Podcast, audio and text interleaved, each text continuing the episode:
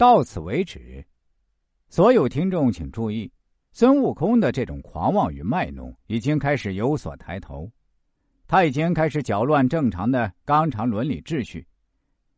随着他这颗不稳定的心越来越狂妄，他不仅要搞乱地下，还要骚扰天上。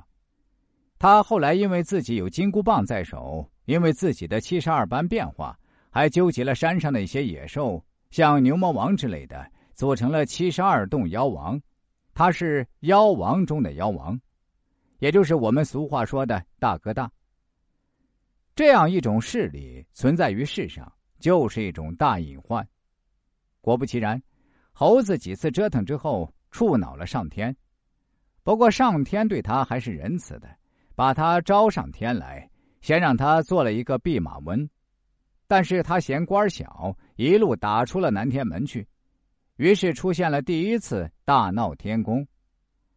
李天王父子率领自己的天兵天将下来擒拿猴子，结果一交锋，他们发现这个猴子特别厉害，连哪吒三太子都不是他的对手。没有办法，天庭二次招安，把猴子调到天上，让他做了齐天大圣。读者要特别注意，齐天大圣这个官职是孙悟空要来的。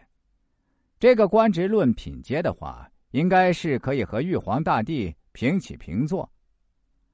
按理说，这个时候孙悟空应该心平气和，并且全身心的为天宫服务。然而，这个时候他膨胀的野心还没有得到满足。玉皇大帝包括天庭的各文臣武将看到这个情况以后，又给他安排了一个美差，就是大家所熟知的。到蟠桃园去看管仙桃。我们都知道，书中交代的也特别清楚，电视作品中也反映到了，蟠桃园中的桃子最少的都是三千年一熟、六千年一熟，还有九千年一熟的。孙悟空天天守在旁边，天天都能吃到。这里面有个问题非常有意思，谁都知道猴子特别爱吃桃。难道玉皇大帝特别昏庸，连猴子爱吃桃这个常识，他都不知道吗？不是这样的。事实上，玉皇大帝这样安排是别有用心的，也就是希望用这种方式来安抚孙悟空那颗躁动的猴心。首先给你最大的官然后给你一项工作拴住你的身，同时还是你借工作之便满足一下自己的口腹之欲。既拴住你的人，又堵住你的嘴。我们想，到此为止，孙悟空应该是相当满足了。然而，接下来的情节发展使天庭所有天神，包括玉皇大帝在内，都大失所望。孙悟空不仅坚守自盗，而且还把大一些的桃子全部吃完了，吃光了大个儿的，还把小的全部打包，吃不了兜着走。带给了自己的猴子猴孙，用现在的话说，孙悟空在为官期间，也就是一个大贪官。